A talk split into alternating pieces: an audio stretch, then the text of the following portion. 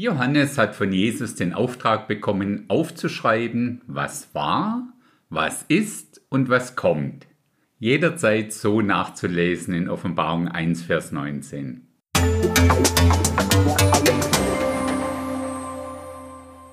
Heute schauen wir uns in dem Rahmen das an, was ist. Und ganz ehrlich, eigentlich sind das auch die beiden spannendsten Kapitel in der ganzen Offenbarung für uns. Warum das so ist? Weil genau diese sieben Gemeinden, also Ephesus, Smyrna, Pergamon, Thyatira, Sardes, Philadelphia und Laodicea, den gesamten Zeitabschnitt der Kirche repräsentieren. Das ist nun mal genau der Zeitabschnitt, in dem du und ich heute aktuell leben. Diese Zeit der Kirche begann bekanntlich an Pfingsten und endet mit, genau mit der Entrückung. Unabhängig von ihrer prophetischen Bedeutung haben diese Gemeinden zu der Zeit von Johannes in der heutigen Türkei real und zur selben Zeit existiert. Die Bezeichnung Gemeinde kommt ja ursprünglich von dem griechischen Wort Ecclesia. Im Englischen wird es dann mit Church übersetzt und im Deutschen dann meist mit Kirche. Die Kirche ist also keine Organisation mit entsprechenden Kirchengebäuden, sondern eine Gemeinde, in der Menschen eine persönliche, jüngerhafte Beziehung mit Jesus haben. Das erste Mal lesen wir übrigens schon in Matthäus 16, Vers 18 von dieser Gemeinde, von dieser Kirche, von dieser Church.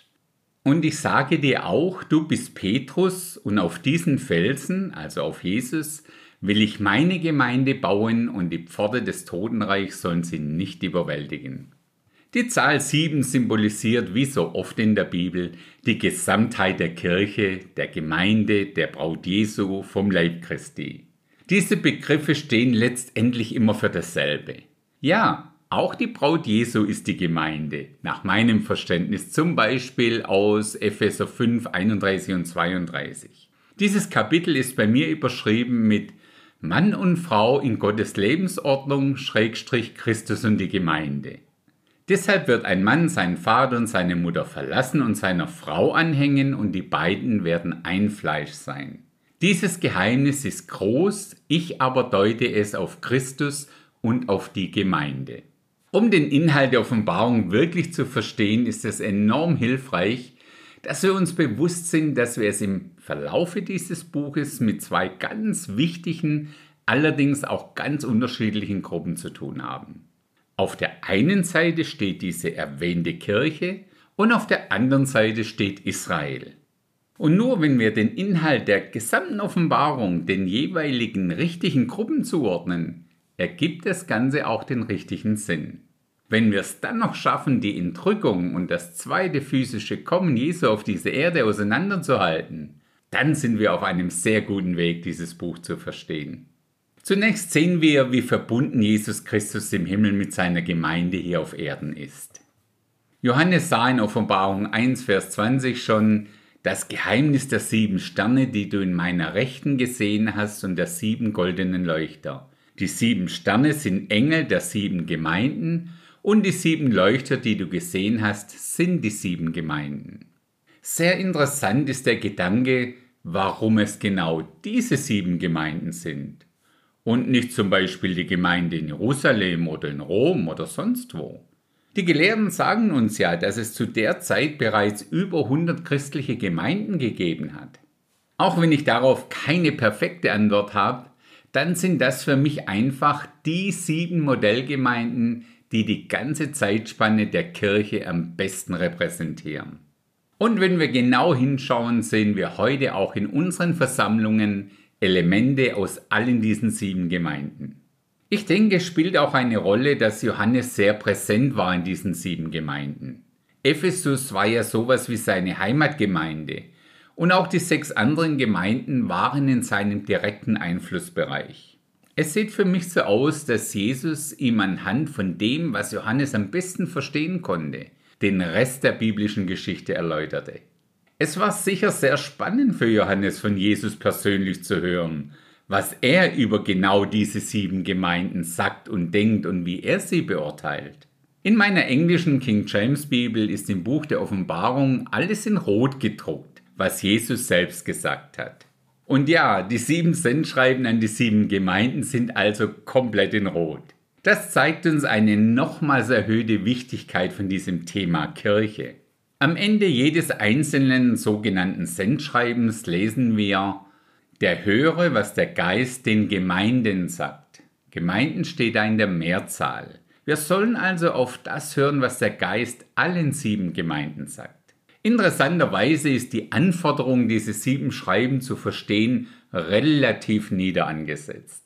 Wie heißt es am Ende von jedem Schreiben immer so schön, wer ein Ohr hat, der höre, was der Geist den Gemeinden sagt. Offenbarung 2, Vers 29 zum Beispiel. Damit sind so gut wie alle von uns dafür qualifiziert, den Text zu hören und zu verstehen. Alle diese sieben Sendschreiben sind im Grunde immer gleich strukturiert. Als erstes wird der Name der Gemeinde genannt. Dann kommt ein Titel, eine Bezeichnung, die sich Jesus selber gibt. Im Prinzip autorisiert er sich damit, dieser Gemeinde etwas zu sagen. Dann folgt das bekannte Ich kenne deine Werke oder Ich bin vertraut mit dem, was da gerade bei dir abgeht. Dann kommt meist noch eine Ermahnung, was sie besser machen können und sollen und dann folgt auch noch eine Ermutigung und Verheißung an alle die Umsetzer der Worte und an die Überwinder. Ein kleiner Tipp an der Stelle vielleicht, lässt doch einfach mal alle sieben Briefe in dem Bewusstsein, dass sie heute für dich und für mich gelten. Interessant ist auch, wie Jesus auf die Werke reagiert, die ihm in diesen Gemeinden nicht gefallen und mit welchen Konsequenzen er diesen Dingen begegnen wird, sofern sie nicht Buße tun. Vielleicht kennst du das ja auch. Die schwierigsten Gespräche in christlichen Kreisen sind fast immer die über das Thema, wie würde denn Jesus jetzt auf diese Situation reagieren? Also jetzt im Neuen Testament, nicht im gesetzlichen Alten Testament. Seit Jesu Tod und Auferstehung gibt es doch sicher nur noch den lieben Gott. Wenn wir also wissen möchten, wie der für unsere Sünden gestorbene und auferstandene Jesus Christus heute, wie man so schön sagt, tickt, dann sind wir hier in diesen beiden Kapiteln auch genau richtig. Spannend ist es auch zum Beispiel zu sehen, wie unterschiedlich Gott diese Gemeinden sieht und wie die sich selber sehen. Zur Gemeinde in Smyrna, das ist übrigens das heutige Izmir in der Türkei, sagte Jesus, ich kenne deine Werke und deine Drangsal und deine Armut. Du aber bist reich. Offenbarung 2, Vers 9. Im Gegensatz dazu lesen wir im Sendschreiben an die Gemeinde in Laodicea, denn du sprichst, ich bin reich und habe Überfluss und mir mangelt es an nichts, und du erkennst nicht, dass du elend und erbärmlich bist, arm, blind und entblößt. Offenbarung 3, Vers 17. Beides sind christliche Gemeinden. Wie erbauend muss es für die Gemeinde in Smyrna gewesen sein, als dieser Brief vorgelesen wurde und wie ernüchternd in Laodicea.